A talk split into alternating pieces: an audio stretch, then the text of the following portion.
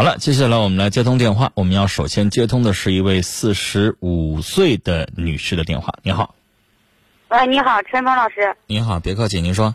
嗯，我想替我哥哥跟嫂子问你一个问题。嗯嗯，我哥哥跟我嫂子是一年前搁乡镇买一个楼房。嗯嗯，今年他儿子呢想结婚，嗯完了那个定完日子了，我这个侄儿媳妇呢就得要求那个把这个楼房给他公证一下子。呃，公证那是啥意思呢？就公证他名下，或者是公证他个婚后的财产。嗯，嗯没了。嗯，对，这跟我们前天接的电话一模一样。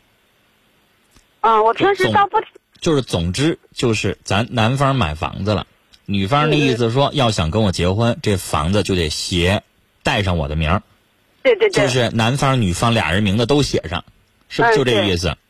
对对。我们前天刚考刚讨论完这个问题，呃，女士，嗯女方有没有让步呢？如果我们要不干呢，我们要不同意呢，他啥意思？嗯，他那意思，你要不这么办，那就不结婚，就没那不结就一点不，反正嗯那不结就不结了。不结就不结啊。不结，你说两个两个孩子感情还挺好的。你要前怕狼后怕虎，那你就别给我打电话，那你就你就答应人家去。嗯，嗯打电话不还是咱不想答应吗？对对，所以要不要你是跟你陈峰老？你说你，我不知道您家是姑娘是儿子，你家如果是儿子，人家女方要结婚，一下子把咱辛苦一辈子要的钱，你说直接要走一半去啊？这等于啊？嗯因为说句最不保准的话，这女方假如说今儿你把房子改了，明儿人就要跟你离婚，你怎么办？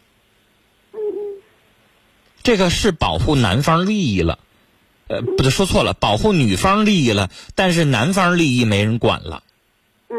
我们那天在节目当中讨论的很多很多了，后来我记得还有一位老先生打电话说，不行，签个协议。什么协议呢？女方不就是想保障一下自己的权益吗？就怕男方不要她了，男方这个外边有人了，然后呢，她最后这边没有任何的保障，不就怕这个吗？那咱可以签个协议。有一位老先生建议啊，说这个协议怎么签呢？意思说谁要是有外遇了，那谁净身出户，或者是谁得到什么相应的赔偿，签一个协议。哎，这是一种方式。二一个，就咱家接受不了这种不公平的条款，我们没法接受这种不公这个不平等条约，那咱们不跟他结。三一个，我当时的这个更倾向于什么样的处理意见呢？就是我当时已经提过了，这个话呢，因为事情完全一样，我这个话就再重复一遍。女士要看女方家里的表现，我倾向于这个意见。什么意思？就是如果这个女方也积极的为这个婚礼在谋划，在往里边使劲儿，在往里边添砖加瓦，人家表现的也很善良。比如说彩礼钱没要那么多，或者彩礼钱要了之后呢，把彩礼钱如数的交给小两口去支配，这个钱可以让小两口买家电啊、装修啊，或者是拿这个钱呢去去给老人都买点什么东西呀、挺通情达理的。然后三一个，咱男方买房子了，人女方也不是一毛不拔，咱女方呢也为婚礼啊是买东西啦，有的女方人愿意出装修，有的女方愿意出家电，有的女方愿意买车，有的女方愿意干嘛？如果是这样的话，我想跟你说，人家要提这么个要求的话，咱心里边好像也觉得，哎呀，反正为了促成一段美事儿，那写就写了吧。但恰恰我那天接的电话就是这个男士打电话说，这女方就属于我说的最后一种情况，就是女方一毛不拔，彩礼钱要十七万，然后婚礼操办一分不掏，嫁妆一分不拿。回过头来还在提要求，要求房子写人家一半名。那我跟他说了，谁也不傻，是吧？咱男方家里边都傻吗？人女方这家是一点诚意都没有，啥也不掏，啥也不管，上咱们这儿来这买卖人干挣钱，人家一点损失都没有。那这买卖咱不干，是吧？买卖，那双方都得有一个平等的交易条件。现在人家就是觉得你就得掏钱，我这边什么也不用管，那不行，不合理。咱看不到女方的真诚，那这个婚姻咱男方这边没法保证自己的利益，咱觉得不合适，这买卖可以不做。啊，因为有一些事情，婚姻可能拿出来一二三，把条件说的那么白之后，我觉得挺没意思的。但女士，没办法，咱过不去这个坎儿，谁家买套房子都不容易，是吧？嗯，那那所以你要看情况去对待了。嗯女方有一点让步，或者是有一些什么其他的，慢慢好商量。我觉得有一些事情还好解决。如果话说的特别死，那可能没招儿。我觉得这个社会那天我也发这个牢骚，就是让男方家给惯出来的。可能这个村子、那个那个县城都是这么办的，啊，都给那么多钱，都给房子了，然后惯出来了。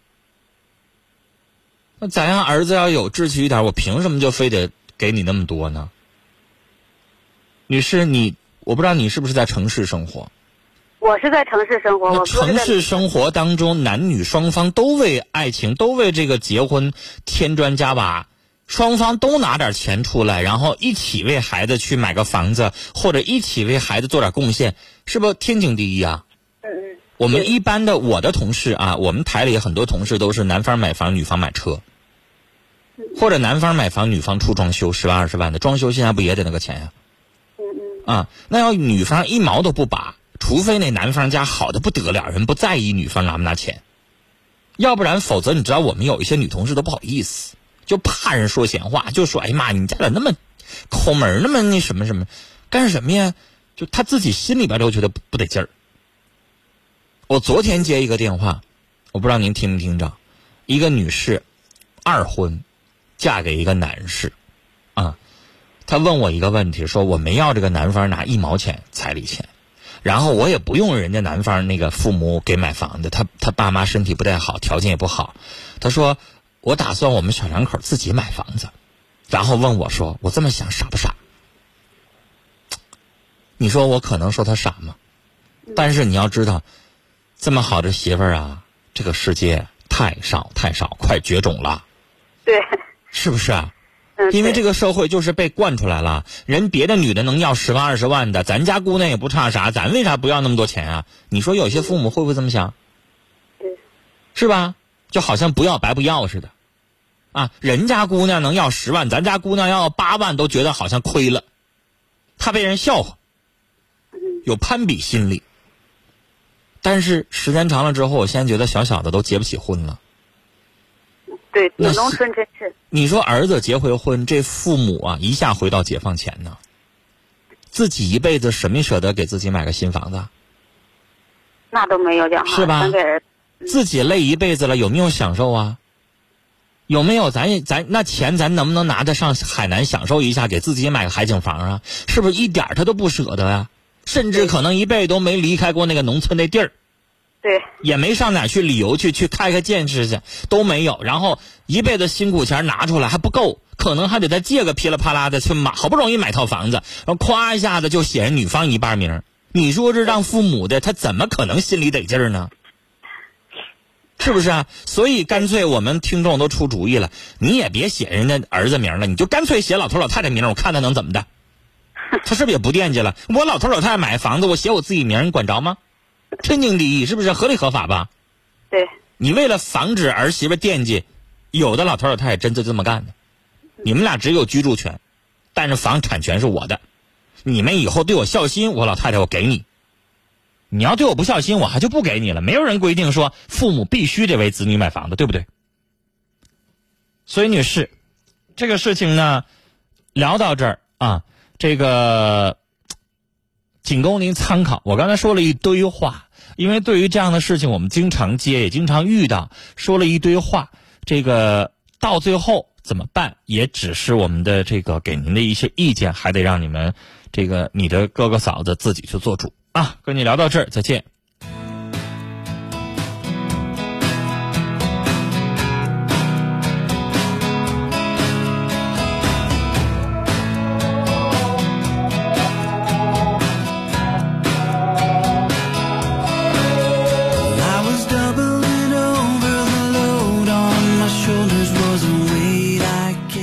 来。看听友的留言啊。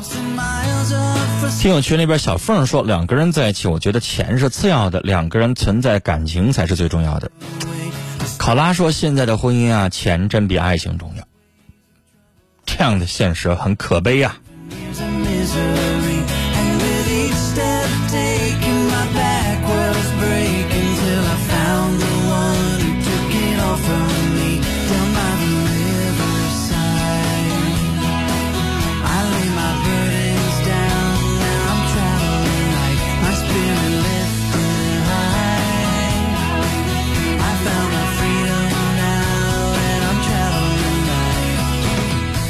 小歪说：“女士，这样的女孩家人想结就结，不想结就不结。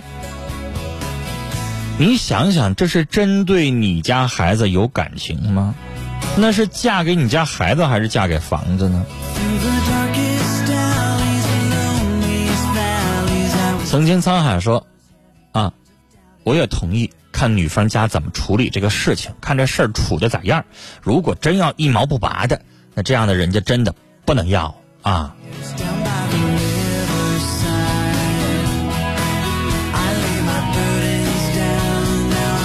子墨说：“老一套的风俗已经根深蒂固了，家家都有难唱的曲儿啊，因人而异吧，具体情况具体看，是不是？”